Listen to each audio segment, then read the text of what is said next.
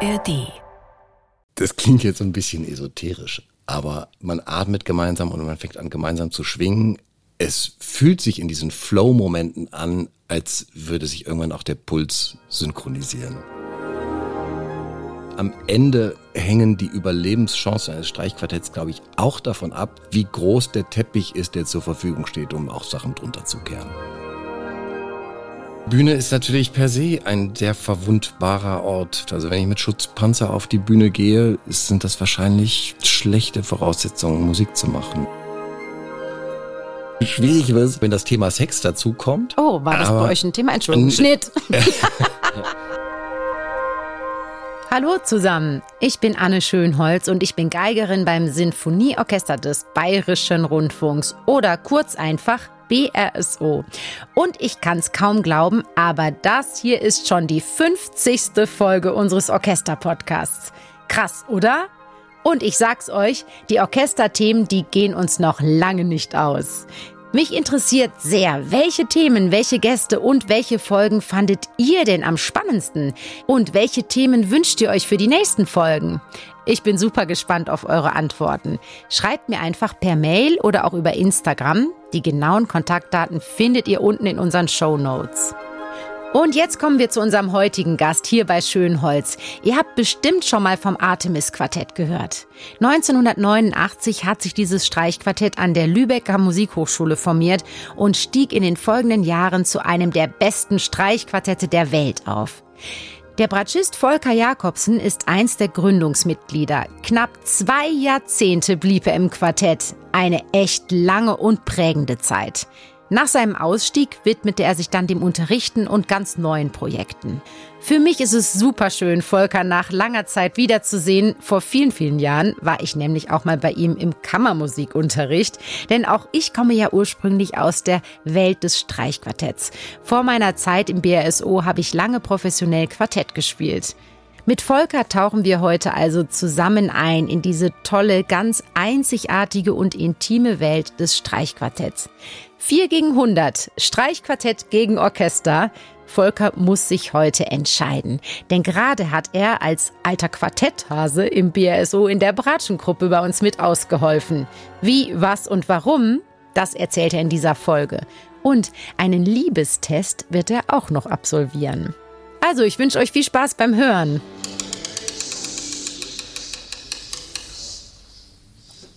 Mensch, Volker, ich freue mich riesig, dich zu sehen. Herzlich willkommen. Danke, ich freue mich total. Ja, wir nehmen heute mal wieder in unserem BRSO-Container im Werksviertel Mitte auf. Sag mal, kennst du eigentlich noch ein anderes großes Sinfonieorchester, was einen Überseekontainer hat? Nein. Eindeutig ein Alleinstellungsmerkmal. Du bist heute ein bisschen durchs Werksviertel geschlendert. Mhm. Und was ist dein Eindruck? Total überraschend. Also ich konnte mir darunter erstmal überhaupt nichts vorstellen und es ist ganz bunt und herrlich chaotisch, kreativ, jung. Ja, und natürlich irgendwie auch aufregend. Ich habe gerade mal am Bauplatz gestanden, wo nicht viel mehr als ein Plakat zu sehen ist, wo ein Konzertsaal entstehen soll, wird. Und ähm, ich glaube, das ist eine fantastische Perspektive. Diese Lage ist inspirierend und ich kann euch da nur total beglückwünschen. Daumen drücken, dass alles genau so toll wird, wie wir das jetzt alle hoffen. Ich hoffe, du hast recht, dass es wirklich so kommt und freut mich natürlich auch wirklich deine spontane Außenperspektive hier als so positiv zu hören. Ich freue mich total, dass ich dich eigentlich sehr spontan diese Woche abfangen konnte und dass du auch Ja gesagt hast, denn du bist ausnahmsweise mal hier in München und spielst im BRSO mit, natürlich in der Bratschengruppe. Ist es eigentlich deine Premiere bei uns? Ja, ja. Echt? Ihr habt schon ein paar Mal in den letzten Monaten gefragt und es ist dann immer schwierig, wenn es irgendwie kurzfristig ist und so. Und ich mache das wahnsinnig gern. Also ich mache diese Anfragen grundsätzlich wahnsinnig gern. Und dass jetzt ihr gefragt habt, war natürlich echt die Kirsche auf der Torte. Und äh, jetzt hat es mich wirklich total gefreut, dass es mal geklappt hat. Und gleich auch noch hier im Podcast und noch so ein schönes Thema. Das ist heute nämlich 4 gegen 100. 4 steht so für deine, ja, sagen wir deine Wurzeln, ein bisschen auch meine Wurzeln, die Quartettwurzeln. Und 100 steht für die Musikerzahl in einem Orchester, in meinem Orchester, meinem jetzigen Zuhause. Und man könnte sagen, ja, deiner Gastfamilie für diese Woche. Wir stellen heute also diese beiden Welten mal so ein bisschen einander gegenüber. Das kleine Kollektiv dem großen. Aber vielleicht sollten wir zuerst einmal klären, was das eigentlich jetzt heißt, dass du diese Woche als Aushilfe hier spielst. Viele fragen sich, Moment mal, die haben doch so viele Bratschistinnen und Bratschisten. Was macht jetzt Volker Jakobsen hier? Was ist eigentlich genau dein Job jetzt überhaupt diese Woche? das, das könnt ihr wahrscheinlich viel besser beantworten als ich. Also ich ähm, finde es ein totales Privileg, einfach dazu stoßen zu dürfen, das fantastische Orchesterrepertoire spielen zu dürfen und dabei hoffentlich möglichst wenig zu stören. Die Struktur ist natürlich immer so, dass es eben die festen Stellen gibt im Orchester, die besetzt sind oder eben dann gerade auch aus welchen Gründen auch immer frei. Und ihr habt jetzt gerade auch an den vorderen Pulten Stellen frei, aber auch gerade wieder neu besetzt. Also ich glaube, da ist immer viel Rotation und Fluktuation. Und in diesem Auswahlprozess, wenn da mal eine Stelle frei wird und es offensichtlich auch immer ein bisschen dauert, bis eine Stelle wieder neu besetzt wird, weil gerade auch auf den vorderen Stühlen ist es natürlich wichtig, sich Zeit zu lassen und manchmal gehen da auch mehrere Probespieltermine ins Land, wie ich das von außen dann beobachte. Ich sehe es ja von der anderen Perspektive, weil es dann Studierende aus meiner Klasse sind, die sich natürlich für diese Stellen interessieren. Mhm. Und dann ist die Enttäuschung manchmal groß, wenn die Stellen nicht besetzt werden.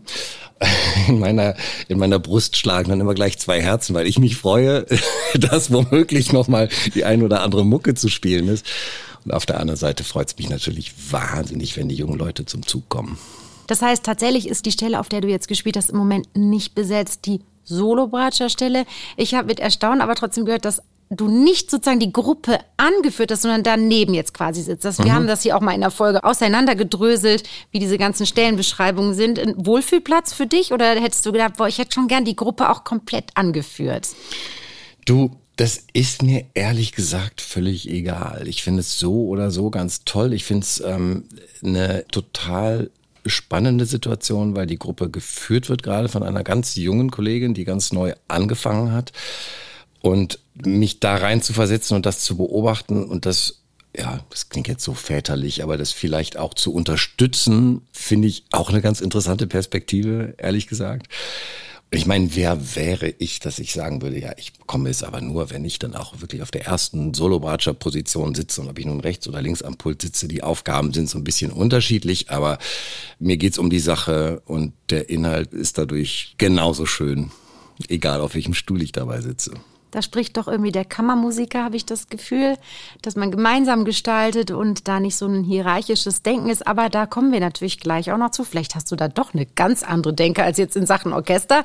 Bin gespannt. Du hast es gerade schon gesagt. Also wir haben, um das nochmal ganz kurz zusammenzufassen, wir haben Aushilfen sowohl natürlich aus anderen Orchestern, kommt auch ganz oft vor, dass wir zum Beispiel von den Münchner Philharmonikern jemand fragen, ist um die Ecke. Bei uns ist jemand krank, Stelle ist frei, spielt bei uns. Aber eben auch solche wie dich, Freiberufler, wobei du bist äh, Professor. Also, aber du hast einfach unglaublich viel musikalische Erfahrung durch dein Quartett und solistisch und in anderen Kammermusikformationen. Das heißt, wir suchen uns immer wieder Leute, wo wir das Gefühl haben, das könnte einfach gut passen.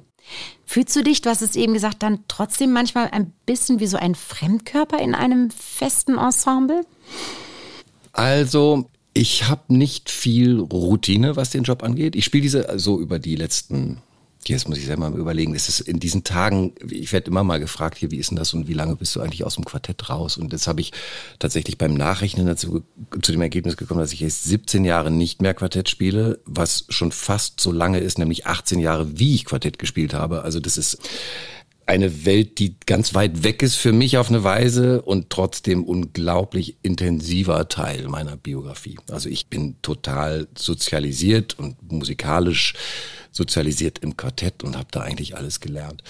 Und wenn ich jetzt ins Orchester komme, habe ich was ich immer wieder halbwegs regelmäßig gemacht habe, sei es in Orchesteraushilfen, je nachdem, wo gerade die Stellen frei sind. Ich bin dann immer ganz gerührt und ehrlich gesagt auch überrascht, dass ich gefragt werde für diese Sachen, weil ich denke, meine Güte, probiert doch die jungen Leute aus, die für die Stellen dann auch wirklich in Frage kommen und so. Und das wird ja auch ganz viel gemacht. Und ich habe dann manchmal den Eindruck, so wenn sie alle durchtelefoniert haben und keiner kann, dann rufen sie den Jakobsen an. das, glaube ich und das nicht. Das ist eine Rolle, die mir sehr gut gefällt, ah, ehrlich echt? gesagt. Okay. Also und ich mache es dann wirklich total gern. Oder ich habe auch mal äh, Lucian Festivalorchester gespielt und sowas. Und in der Art Musik zu machen, gerade in einem Orchester wie eurem fühle ich mich ehrlich gesagt überhaupt nicht fremd, weil ich sagen würde, auch Orchester spielen ist bestenfalls Kammermusik. zuhören im Kleinen, sei es was am Pult passiert oder was in der Gruppe passiert oder was im Orchester passiert, zu wissen, was habe ich jetzt, ah, okay, die Begleitung spiele ich mit der Pauke zusammen oder welche Holzbläserstimme führt eigentlich gerade aufeinander hören, für Zusammenspiel, für Balance. Das ist eigentlich alles irgendwie meine kammermusikalische Natur. Das ist mir überhaupt nicht fremd. Und trotzdem gibt's aber natürlich auch Abläufe, für die ich keine Routine habe. Also, ah, okay, jetzt steht der Konzertmeister auf, jetzt stehen alle auf und so. Also, was sind so die Sachen, wo ich dann immer versuche, nicht zu stören. Oder andere Details, Striche, ne? also Strichen, die in den Noten stehen, die gelten. Das ist für mich nicht so wahnsinnig selbstverständlich. Da muss ich mich dann auch echt konzentrieren.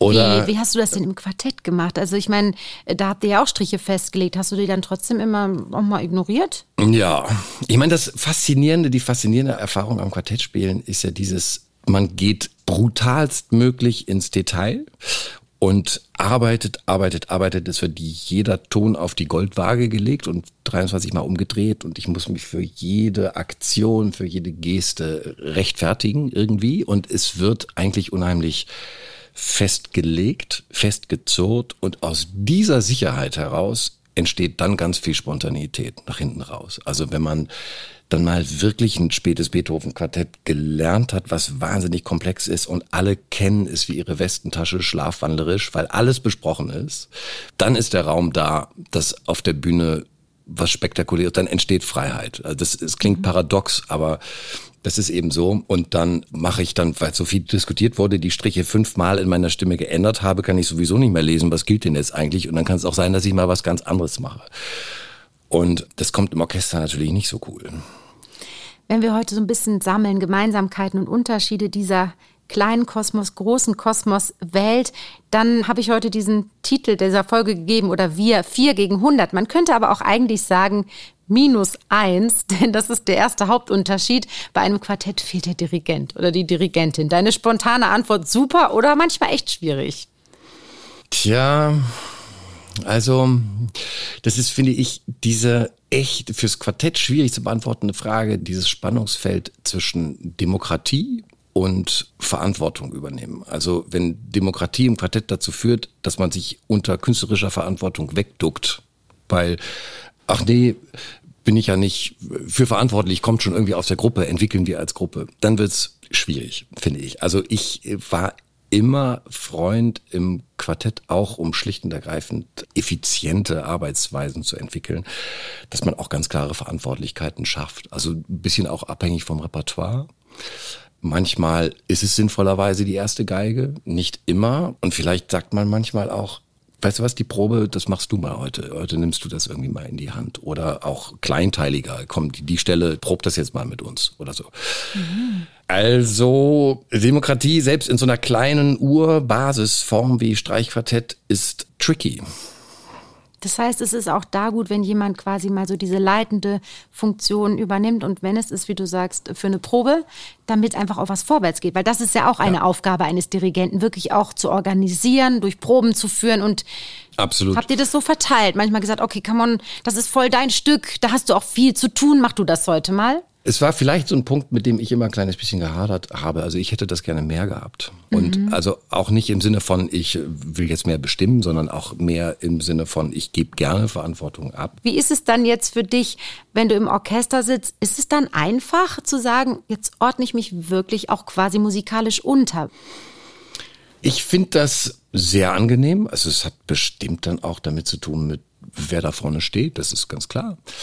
Aber es sind ja nun einfach auch mal per se definierte Aufgaben. Und diese Art Verantwortung liegt beim Dirigenten. Was dann allerdings dazu kommt, muss ich sagen, ich finde, es bleibt trotzdem ganz, ganz viel gestalterischer Raum auf meinem Stuhl, wie ich das oder mit meiner Pultnachbarin oder mit meiner Gruppe, wie ich das mache. Da, da habe ich das Gefühl, ich kann auf eine Weise viel freier spielen, als ich das im Quartett jemals konnte.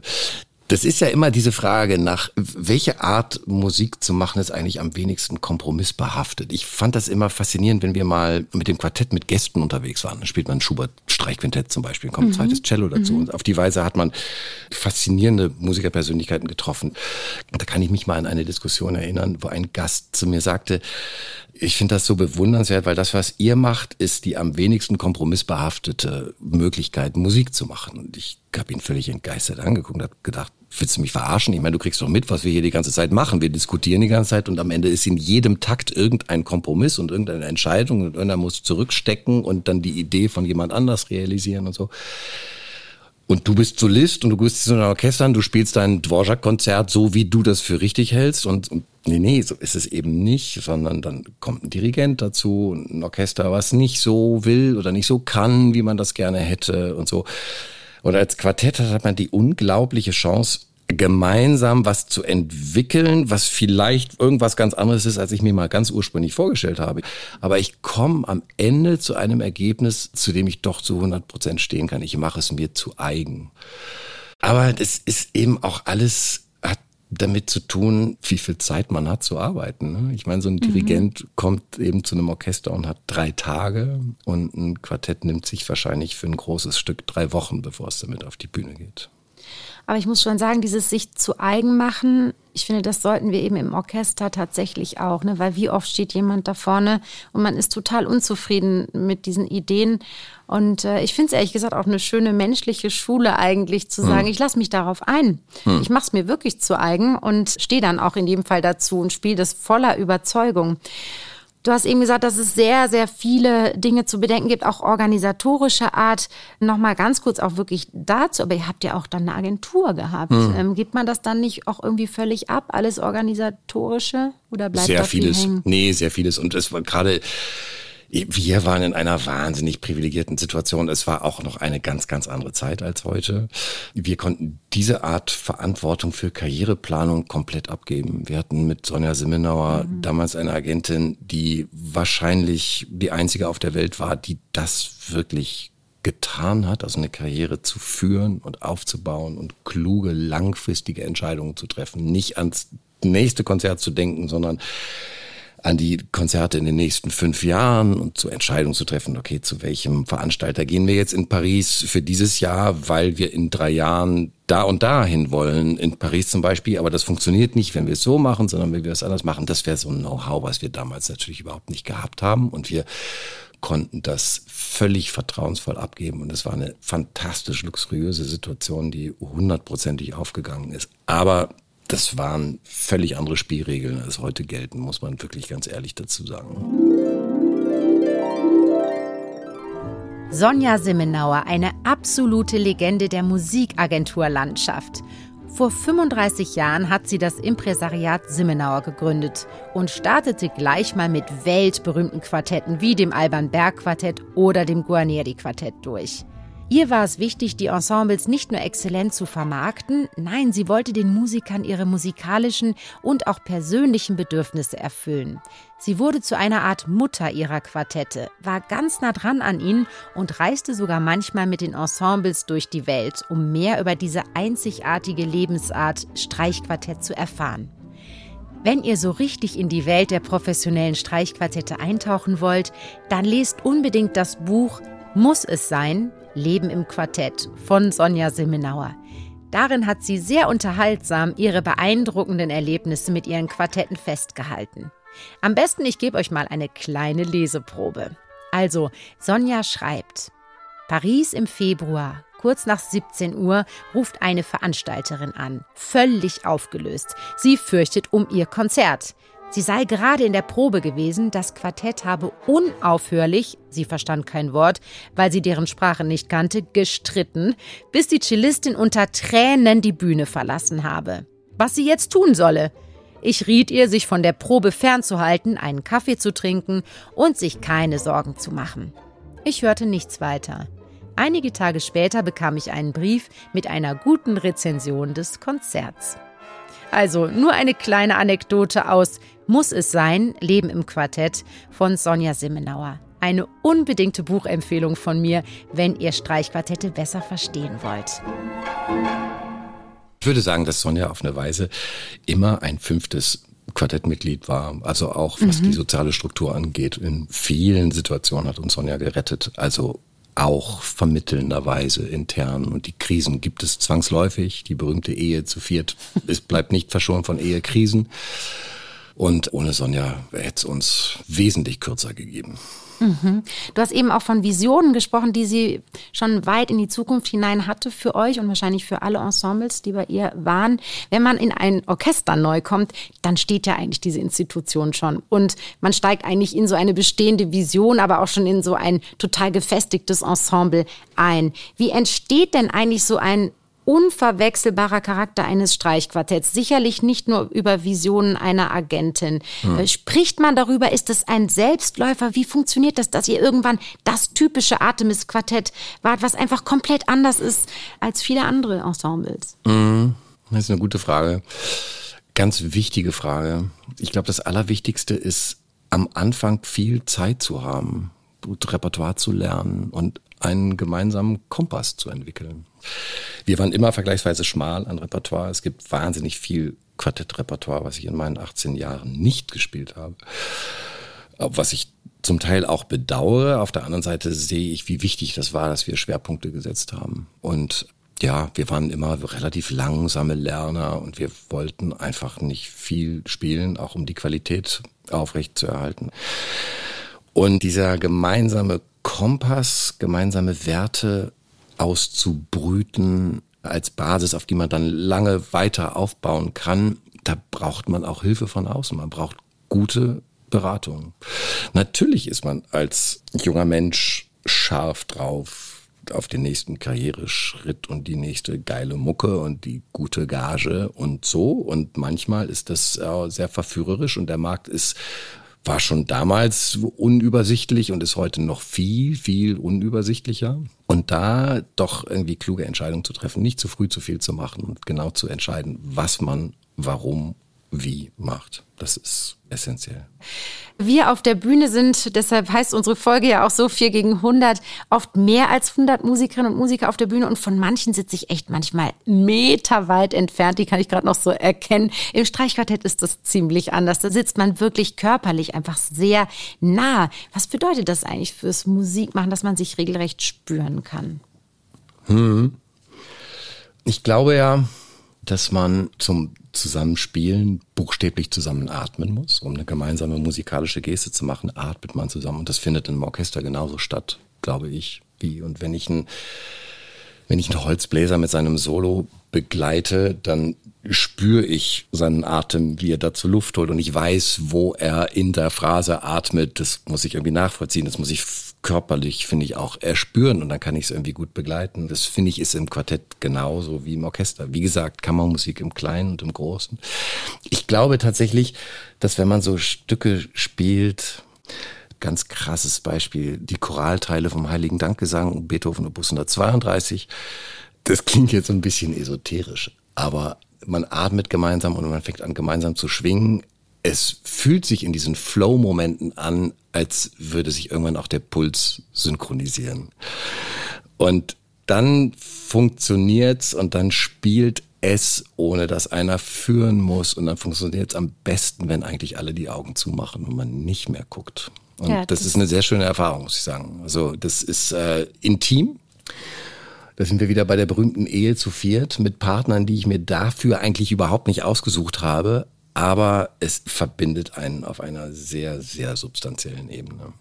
Ja, ich habe das Gefühl, das sind wirklich besondere und auch seltene Momente. Ich weiß nicht, wie es jetzt bei euch im Quartett ist, aber stell dir vor, wenn wir über 100 Leute sind, mhm. ist klar, dass das so passiert mit dieser Dichte, dass man sich quasi doch gegenseitig spürt und in so einen Flow-Moment kommt. Das sind echt so goldene Momente bei uns im Orchester. Also dieser Flow-Aspekt ja. ist ja was total Faszinierendes. Absolut. Und ja. das Flow kann ein ganz, ganz wichtiges Tool sein, was ich beim Üben im stillen Kämmerlein, womit ich mich auseinandersetze, weil ich natürlich idealerweise, wenn ich dann auf der Bühne stehe oder wenn ich im Probespiel stehe für meine Studierenden, so unangenehm und künstlich und womöglich auch destruktiv die Situation ist, aber wenn dann tatsächlich sowas wie Flow sich einstellt, ich versuche es nicht mehr zu kontrollieren, sondern es funktioniert. Ich glaube, das ist was, worauf man Einfluss nehmen kann. Und jetzt reden wir über Flow nicht nur alleine, sondern zu viert oder Flow zu 100. Mhm. Das ist schon was ganz schön spektakuläres und ganz schwer zu erklären, aber es gibt's.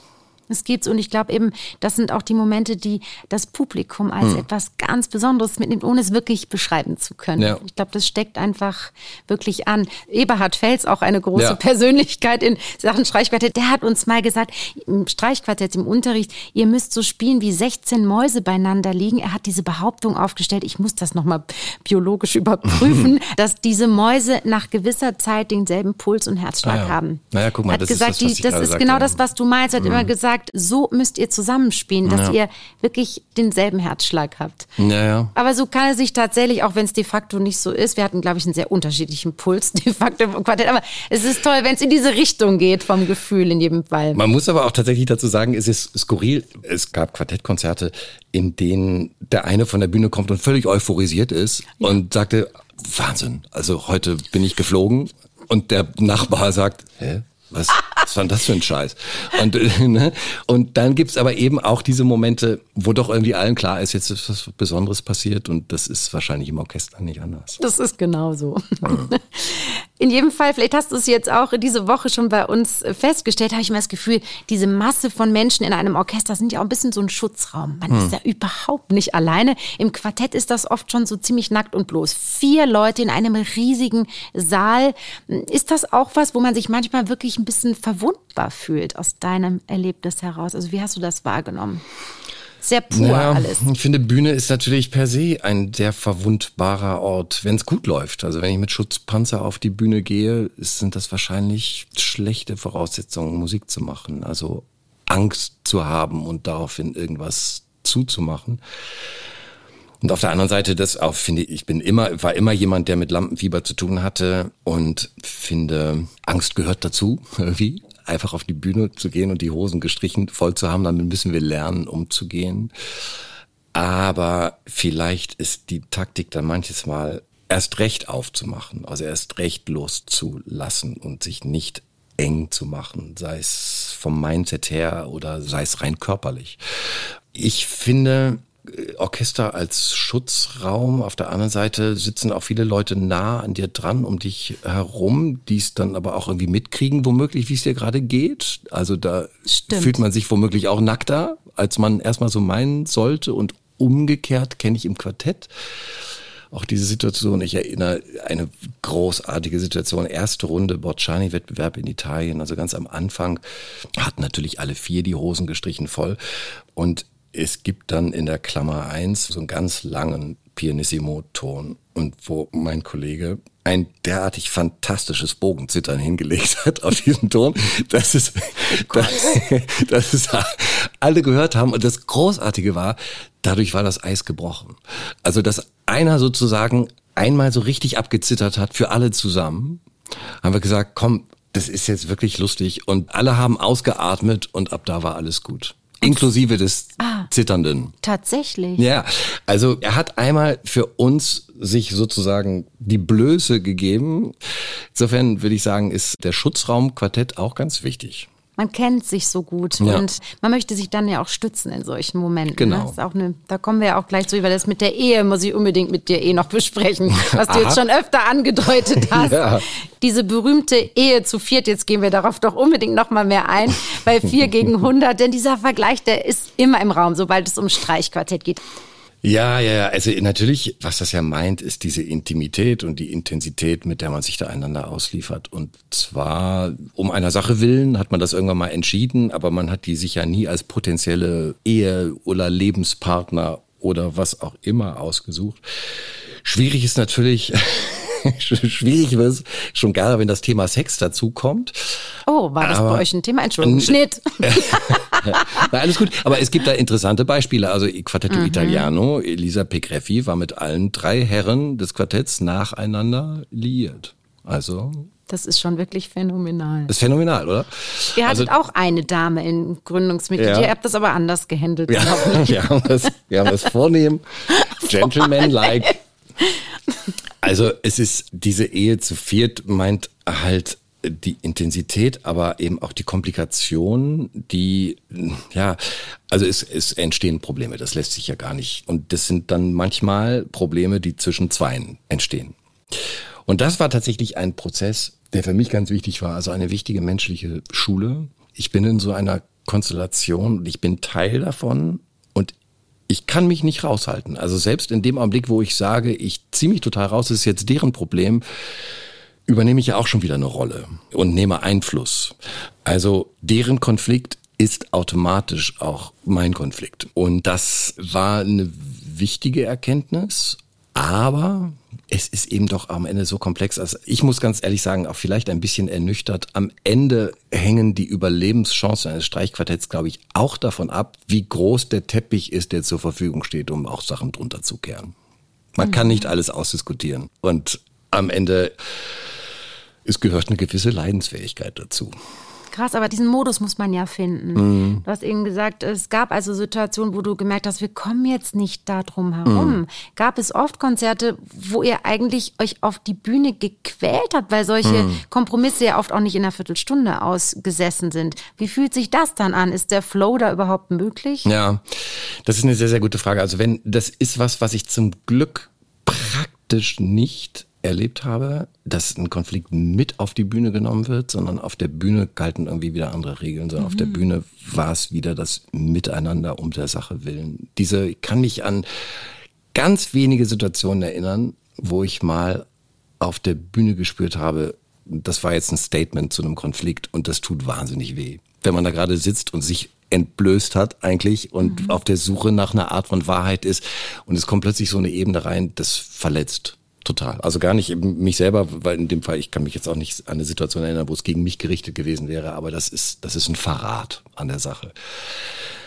Und dass es auf der Bühne dann immer wieder funktioniert, ist auf der einen Seite eine ganz wichtige Voraussetzung, auf der anderen Seite auch eine große Versuchung, weil man dann vielleicht auch aufgrund dessen und aufgrund eines sich daraufhin auch einstellenden äußerlichen Erfolges wieder auch geneigt ist, die Sachen unter den Teppich zu kehren und zu sagen, also sich hinter dem Glamour des Erfolges mhm. zu verstecken und zu sagen, okay, die Sache funktioniert doch, lässt dann womöglich vielleicht doch unter der Oberfläche das ein oder andere Problem so lange anwachsen, bis es einem um die Ohren fliegt. Und da haben wir dann doch tatsächlich die Parallele zur Ehe, weil ich würde ja. jetzt mal behaupten, bin nicht verheiratet. Nachdem ich das im Quartett ja buchstäblich quasi schon war, habe ich mir die Ehe im echten Leben dann gespart. Es ist ja aber wirklich so, ne? Das muss man letztendlich auf lange Sicht doch lösen. Wie gesagt, nicht alles. Mhm. Also man muss am Ende auch Raum lassen und anerkennen, dass, also naja, das ist dann ja auch eine Lösung. Wenn ich sage, mhm. da ist jemand gerade einfach wirklich, der tickt oder die tickt völlig anders, ich komme da nicht ja. dran und ich lasse die in Ruhe und die lassen mich in Ruhe und so dann ist das ja auch wahrscheinlich schon ein Schritt in Richtung Lösung. Aber da eben zu sagen, eine Entscheidung zu treffen, klug zu sein, wo mhm. gehe ich rein und wo spare ich es mir. Aber Volker, ist es im Umkehrschluss nicht so, dass die schönsten und intensivsten Konzerte die sind, wenn man gerade eine super Zeit zu viert hat und man richtig dick befreundet ist und gerade noch einen tollen Tag oder eine tolle Reise hatte? Hm. Wie ist es denn dann? Also den Unterschied spürt man vielleicht schon auf der Bühne. Hm. Ja, ganz schwierig. Habe ich oft drüber nachgedacht. Welche äußeren Voraussetzungen müssen eintreten, damit auf der Bühne was Optimales passiert?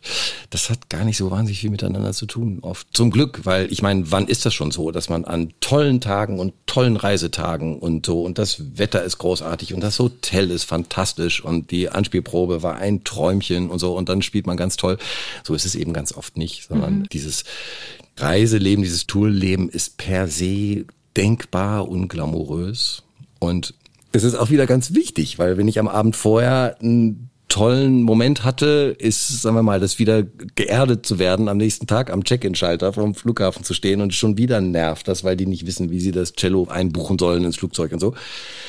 Zum Glück nur zur Hälfte mein Problem, weil ich nicht der Cellist im Ensemble war. Aber also anstrengendes Leben und übrigens im Laufe der Jahre auch bis heute wahrscheinlich viel, viel anstrengender geworden. Mhm. Für uns war das zum Teil alles noch viel, viel entspannter. Ich meine, wir haben einen großen Teil unseres Tourlebens in den USA. Zum Beispiel habe ich noch vor dem 11. September gemacht. Ja. Da war Fliegen in Amerika wie Busfahren. Und abgesehen davon hat man sich damals noch keinen Hahn danach gekräht, ob es eigentlich sinnvoll ist, zu jedem Konzert ins Flugzeug zu steigen mhm. und hinzujetten und so. Also die ist alles gar nicht so richtig vergleichbar. Und man muss es irgendwie trennen. Man muss irgendwie seine Mechanismen entwickeln in den Widrigkeiten dieses Alltages. Und er ist immer wieder ziemlich widrig, sich so zu fokussieren, dass es am Abend funktioniert. Wir kommen jetzt gleich noch mehr zu den Reisen, weil das ist einfach euer Alltag, noch viel mehr, als er das in unserem Orchesterleben ist. Nur um kurz äh, abzuschließen, was wir vorher hatten mit diesen Konflikten. Du denkst vielleicht oder vielleicht auch viele Zuhörerinnen und Zuhörer im Orchester, ja, da kann man ja allen Konflikten eigentlich so ziemlich gut aus dem Weg gehen. Es gibt hm. so viele Leute. Natürlich kann man mal sagen, zwei Wochen meide ich jetzt mal die und die Person. Das geht gerade einfach nicht gut. Aber ich sag dir, was eigentlich ist es wie bei euch es gewesen ist, ist, ist schon am besten, auch dauerhaft in so einem großen Kollektiv die Dinge wirklich zu klären. Weil mm. irgendwo sitzt das, finde ich schon, mm. in so einem Kollektiv. Und es ist ja dauerhaft auch keine Lösung, sich irgendwie zu meiden, über Jahre eventuell. Aber jetzt mehr zu den Reisen. Also erstmal zu klären, äh, wir haben das hier im BSO schon gemacht. Es gibt zwei Reisefolgen in unserem Podcast schon über diese spannenden Zeiten immer bei uns. Wie viel wart ihr denn überhaupt unterwegs? Wie viel reist man so als berühmtes Streichquartett? Wie gesagt, es ist ganz schön lange her. Ich müsste noch mal die Kalender von damals angucken. Also alles auch Jammern auf höchstem Niveau, weil uns ging es wahnsinnig gut. Diese Tourneen waren wahnsinnig gut organisiert. Wir waren in ganz klar definierten Blöcken unterwegs und die wurden so kompakt wie möglich gehalten. Da hat man weiß ich nicht, in 14 Tagen 10 oder 12 Konzerte gespielt und dann war man auch wirklich wieder zu Hause. Also da kann man ah, okay. überhaupt mhm. nicht meckern. Wir hatten dann relativ regelmäßig, also so ein Rhythmus alle zwei Jahre USA, alle zwei Jahre Japan, alle drei Jahre Australien und dann noch Südamerika. Also auf die Weise war man dann eigentlich wahrscheinlich zwei oder dreimal im Jahr Long Distance unterwegs. Aber das auch immer kompakt organisiert, sodass man dann auch nicht für nicht zu wenig Konzerte zu lange weg war. Ich muss sagen, ich finde es aus heutiger Sicht mit der Diskussion, was über Nachhaltigkeit und sowas relativ abwegig, was wir damals gemacht haben. Also weil es dann auch mehr und mehr darauf hinauslief. Man kann in Deutschland ja zum Beispiel auch Konzerte spielen, weil es einfach eine derartige Dichte von Konzertveranstaltern gibt, wo man eigentlich mehr oder weniger mit dem Fahrrad von Konzert zu Ort zu Konzertort fahren kann. Und trotzdem war es dann natürlich, und die Agenturen versuchen das auch immer wieder, aber sagen wir mal, je größer die Venues werden, desto komplizierter ist das natürlich auch. Dann spielst du in einer europäischen Hauptstadt nach der anderen und dann sitzt du für jedes ja. Konzert im Flugzeug. Und das ist aus heutiger Sicht vollkommen unzeitgemäß. Und ich bin froh, dass ich die Entscheidung heute nicht mehr treffen muss. Wie geht man damit eigentlich um? Also ich weiß, ich kenne viele Musiker und Musikerinnen, denen das wirklich zu schaffen macht und die Wege finden, suchen, sich dafür zu rechtfertigen. Absolut, ich glaube, die Zeiten ändern sich. Da ist übrigens auch wirklich für das BSO, für alle großen Orchester ein Riesenthema. Man müsste da sehr, sehr viel ändern. Wir sind auch dran. Also das weiß ich, dass im Management da viele Diskussionen sind. Aber da muss eigentlich der ganze Markt dran. Ne? Da Absolut. müssten sich alle Orchester wirklich weltweit eigentlich zusammentun mhm. und sagen, wir müssen was ändern. Mhm. Weil wenn fünf Orchester nicht mehr reisen, dann nimmt man sich ja seine Konkurrenzfähigkeit. Ist einfach das ist völlig so. richtig. So ja. einfach ist das nicht. Aber hoffentlich gibt es sowas irgendwie bald. Ich glaube, jedes Orchester versucht wirklich was zu tun. Wenn ihr dann aber so viel auf Reisen wart, ist es ja schon mal gut, dass es am Block war und immer mhm. auch das Ende vielleicht in Sicht. Seid ihr überhaupt zusammengereist? Du weißt besser als ich, es gibt berühmte Streichquartette, die mhm. gesagt haben, wenn ich mit den dreien schon reise, ich nehme einen anderen Zug, ein ja. anderes Flugzeug. Krass. Wie war das bei euch? Wir sind oft alleine gereist, aber ich finde, das wird oft so ein bisschen dramatisiert. Das hat rein pragmatische Gründe. Der Vielleicht schläft. bei euch, aber. Hm? Ja. Ich glaube, bei manchen war es echt, äh, boah, wenigstens im Zug möchte ich die nicht sehen. Ja, kann man sich auch in einen anderen Wagen setzen. Ich glaube, so flexibel waren die dann anscheinend. Okay, also jedenfalls zu euch. Das hatte mehr pragmatische Gründe. Oder dieses, oder dieses Hotelzimmer auf verschiedenen Fluren buchen oder sowas. Da geht es dann darum, dass man sich nicht gegenseitig die Ohren voll übt. Man ja, kommt, man kommt klar, an ja. und man schickt einen und der eine will eine Siesta machen und der andere muss üben. Und wenn man dann ein Zimmer nebeneinander hat, ist doof. Das haben wir im Orchester dann. Ja, ich weiß. Total schön, wenn die Piccolo-Flöte dann anfängt zu üben. Nein, es war nur ein Beispiel, aber ja, ist ein Problem. Okay, das ja. ist das. Okay, man will üben, man liebt sich im Quartett, aber jeder braucht seine akustische naja, Und Freiheit. was das Reisen angeht, der eine schläft gerne aus, der eine reist ah. gern knapp an und der andere hat gerne nachmittags am Konzertort die Siesta, der eine möchte unterwegs essen, der andere möchte am Konzertort essen und so. Das würde ich immer gar nicht zu hoch hängen. Ich würde immer sagen, wir sind eher aus organisatorischen Gründen getrennt gereist und nicht, weil wir uns irgendwie aus dem Weg gehen wollten. Ich glaube, was mich heute daran stressen würde, ist, dass Reisen grundsätzlich halt auch irgendwie unzuverlässiger geworden ist. Also, sobald die Deutsche Bahn im Spiel ist oder so, dann muss man sich schon immer Gedanken machen. Wenn vier Leute mit vier Zügen reisen, dann hat man ein viermal hohes Risiko, dass einer nicht ankommt und so. Also, Voll. das was, was man heutzutage wahrscheinlich auch noch berücksichtigen muss. Das wäre dann ein Ausfall im Quartettabend, weil jemand irgendwo mit der Bahn hängen geblieben ist. Aber Ausfälle gibt es ja auch, hm. wenn jemand krank ist. Was passiert eigentlich? Völlig andere Situation als hm. im Orchester. Heute Abend ist Konzert, Cellist ist krank. Was habt ihr dann gemacht? Hat es praktisch nicht gegeben. Dann pumpt sich mit Ibuprofen voll und schleppt sich auf die Bühne. Hat es laufend gegeben, dass man Krankkonzerte gespielt hat. Ich kann mich an ganz wenige Situationen erinnern, dass dann einer mal wirklich irgendwie, weiß ich nicht, eine eitrige Mandelentzündung hat und der Arzt gesagt hat, wenn du jetzt in den Zug steigst, dann riskierst du was. Aber kann man in vielen, vielen Jahren an einer Hand abzählen, dass wir was absagen mussten, daraufhin.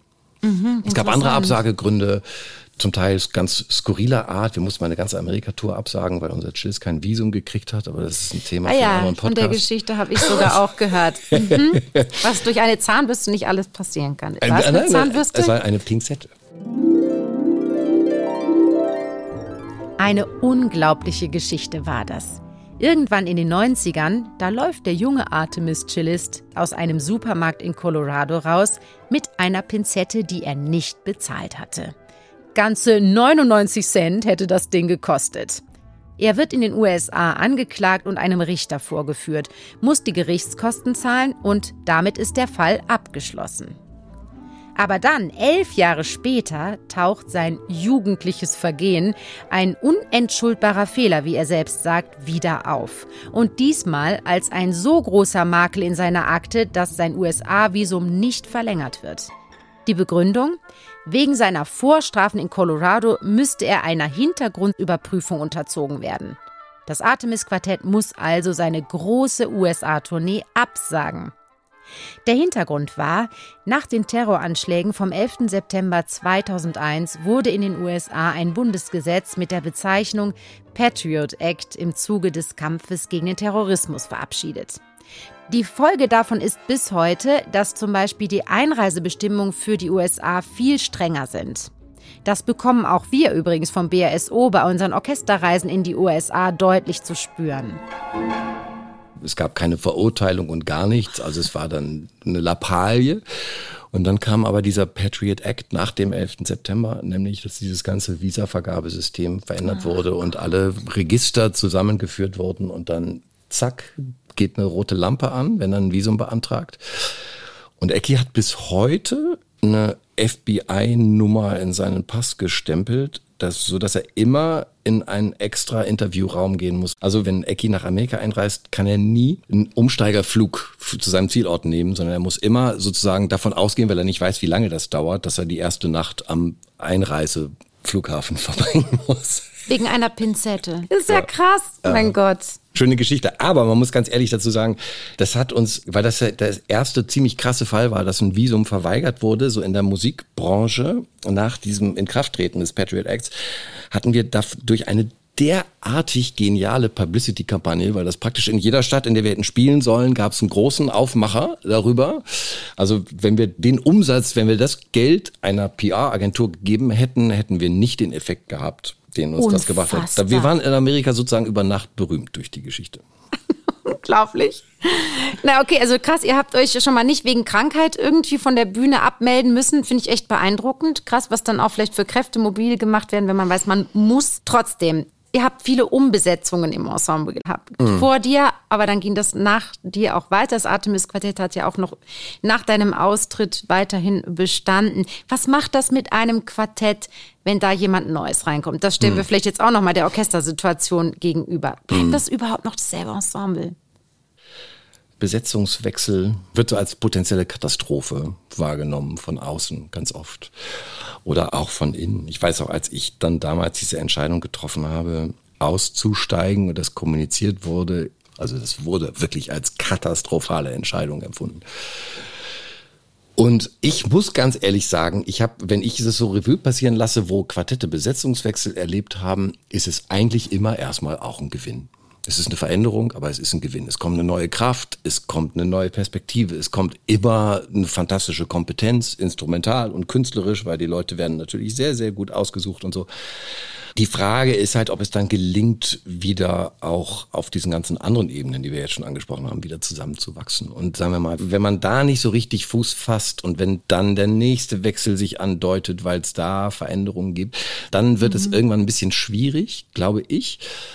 Auf der anderen Seite, es bedeutet nicht mehr 45 Jahre Quartett zu spielen, um eine, sagen wir mal, wirklich ernstzunehmende, erfüllte Kammermusikerkarriere gemacht zu haben. Ich finde, das ist aus einer anderen Zeit, dieses Modell. Und heute haben wir Väter, die sich auch an ihren Familien beteiligen wollen, zum Glück. Und der Markt ist ein ganz anderer geworden. Es ist alles offener, es ist vielseitiger, es Viele Leute haben mehr Standbeine. Es gibt mhm. Quereinsteiger an der einen oder anderen Stelle.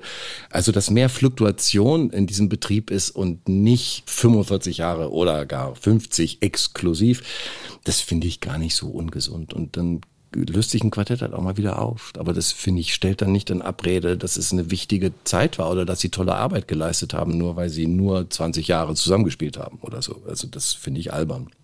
Aber lustig, dass jetzt eigentlich, wie du es geschildert hast, ist schon ein bisschen deckungsgleich ist mit, wie sich das verändert hat, auch mit der Sicht auf die tatsächliche Ehe. Mhm. Weil du hast es ja gerade auch gesagt, mhm. mit Vätern und Familiengeschichten.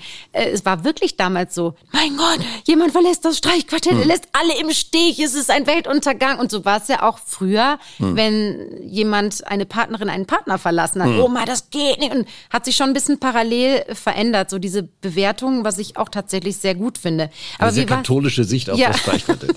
katholische Sicht auf das Streichquartett. Richtig.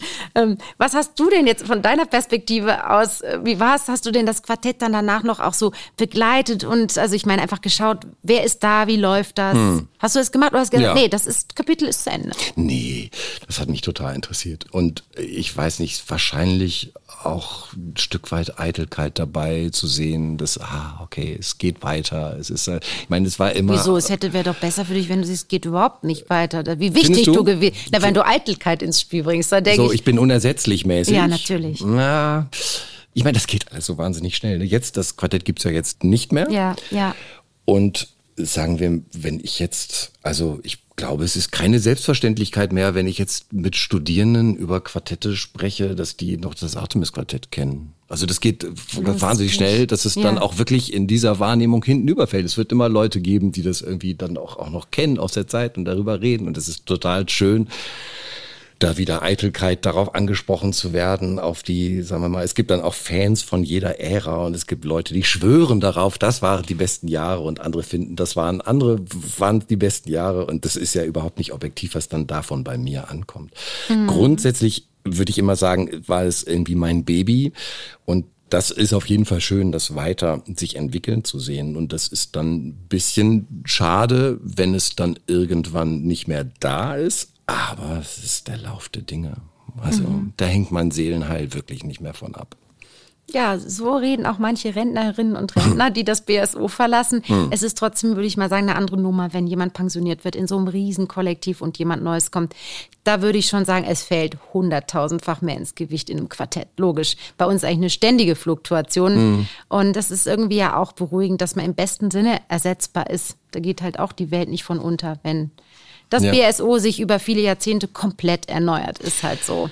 Naja, und diese Mischung, das ist wirklich was, was ich auch in dieser Woche mitnehme, was ich so intensiv und faszinierend finde. Ich rede mit Leuten, die gerade in der ersten Woche ihrer Probezeit sind oder mit Akademisten, die noch nicht mal ja. fest dabei sind, die das als Jobperspektive vor Augen haben. Ich rede, ich gehe einen Kaffee trinken mit einem Kollegen, der seine drittletzte Woche spielt und kurz zu der Pensionierung ist. Und alle haben eine total, einen leidenschaftlichen Blick auf diesen Beruf aus denkbar unterschiedlicher Perspektive. Und es ist wahnsinnig spannend, allen zuzuhören.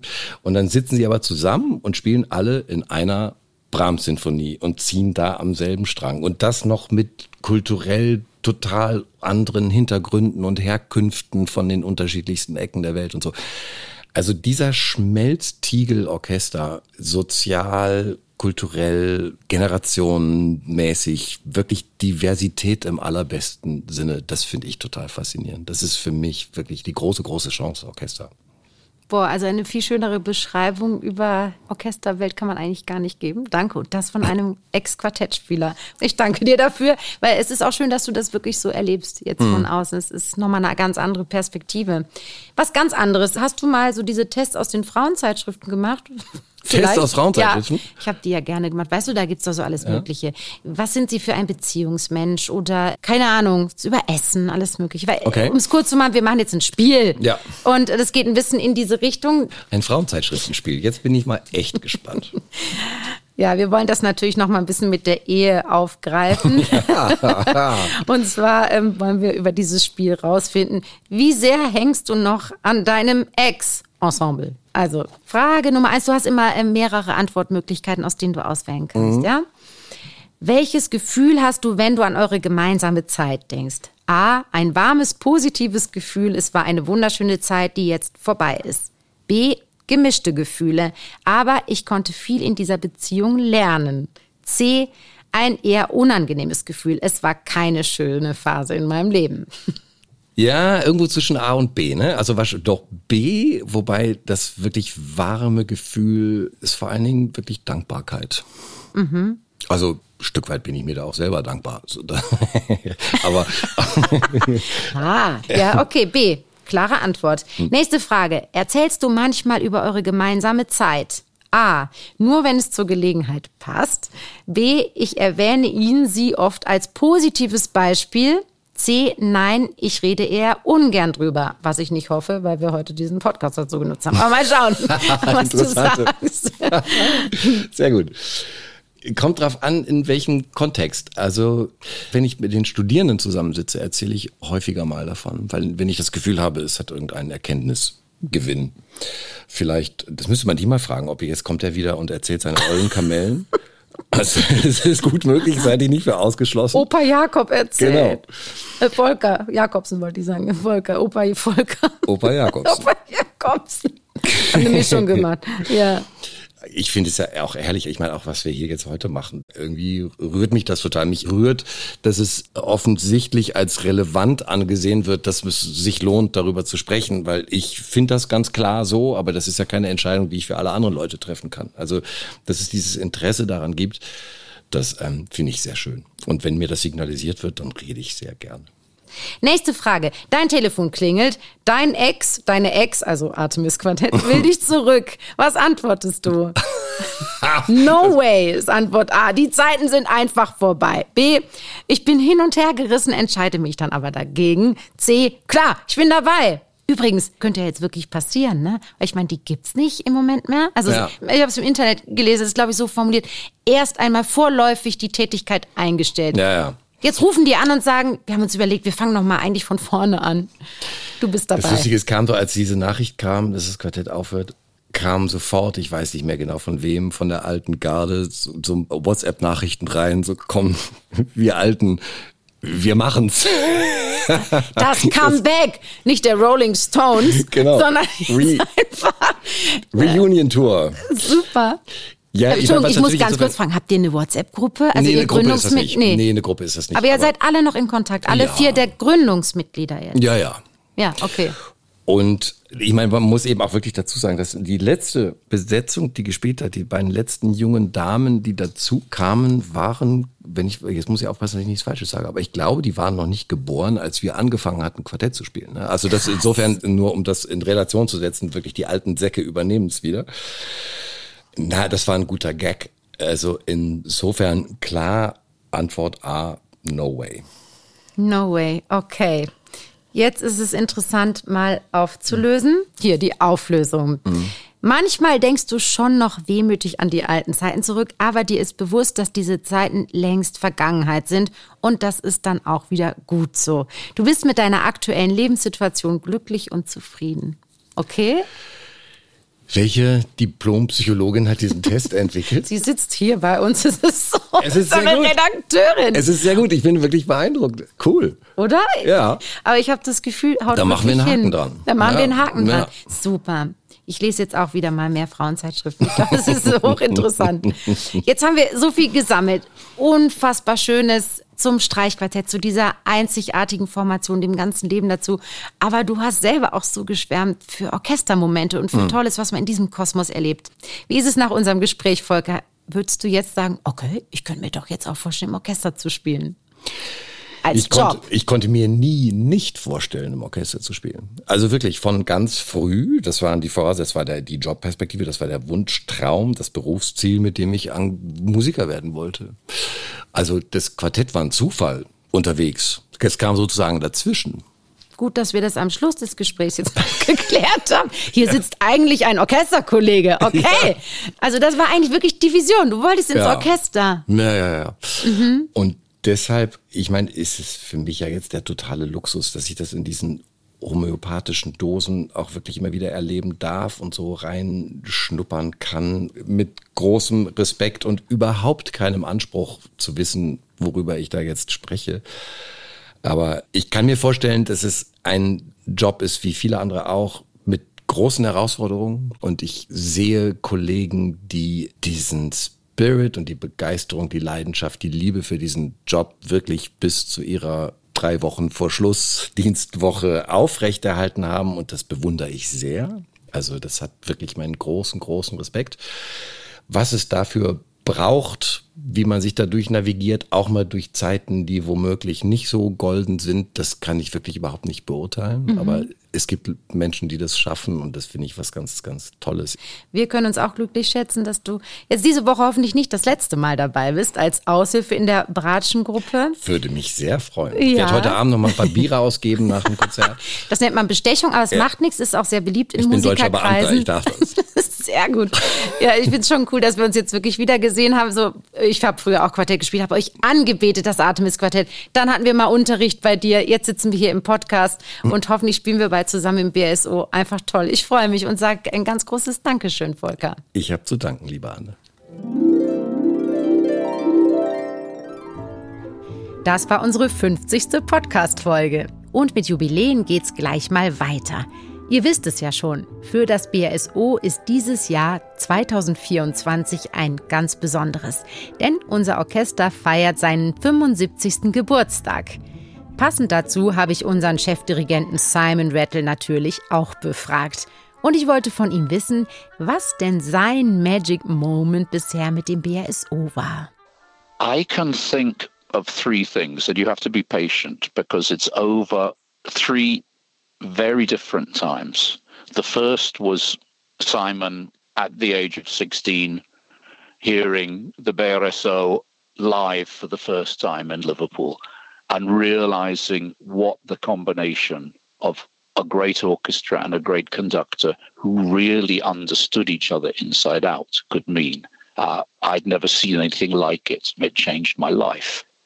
The second moment must have been about half an hour into our very first rehearsal of Schumann, however many years ago this was, realizing that this was an entirely different type of German orchestra than I had ever experienced.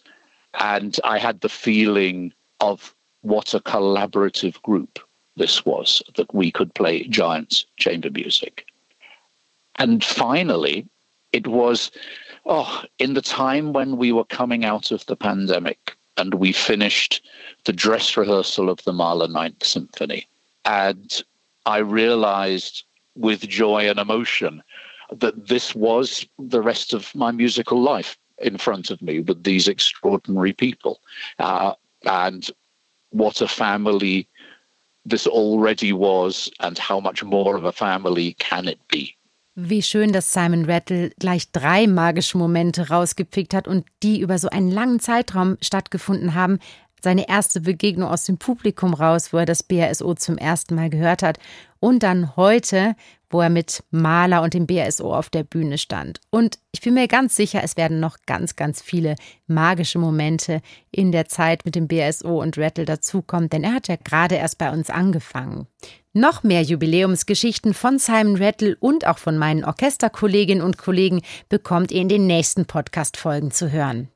Bevor wir hier aber für heute Schluss machen, habe ich einen musikalischen Podcast-Tipp für euch. In jeder Folge von Interpretationssache nimmt der Host Roland Kunz ein Musikstück aus Klassik und Pop ganz genau unter die Lupe. Die Animals erinnern 1964 an ein legendäres Haus in New Orleans. In diesem Haus gibt's Geheimnisse, Scherben, Laster und Verderben. There is a house in New Orleans. Hallo, mein Name ist Roland Kunz. Ich freue mich, dass unsere fünfte Staffel Interpretationssache am Start ist. Wieder mit großen Songs wie etwa The House of the Rising Sun. Und so interessant und oft überraschend, was andere Interpreten daraus machen.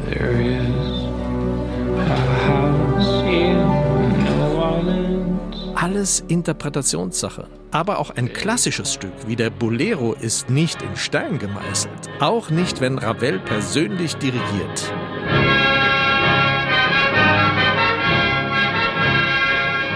Jemand anderes kann da eine ganz andere Meinung haben.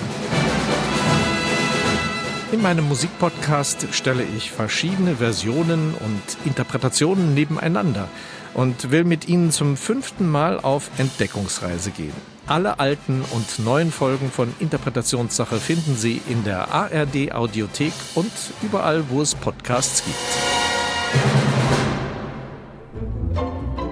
Wenn ihr Fragen, Themenvorschläge oder Feedback zu unserem Orchester-Podcast habt, dann schreibt mir einfach über Instagram oder über Facebook.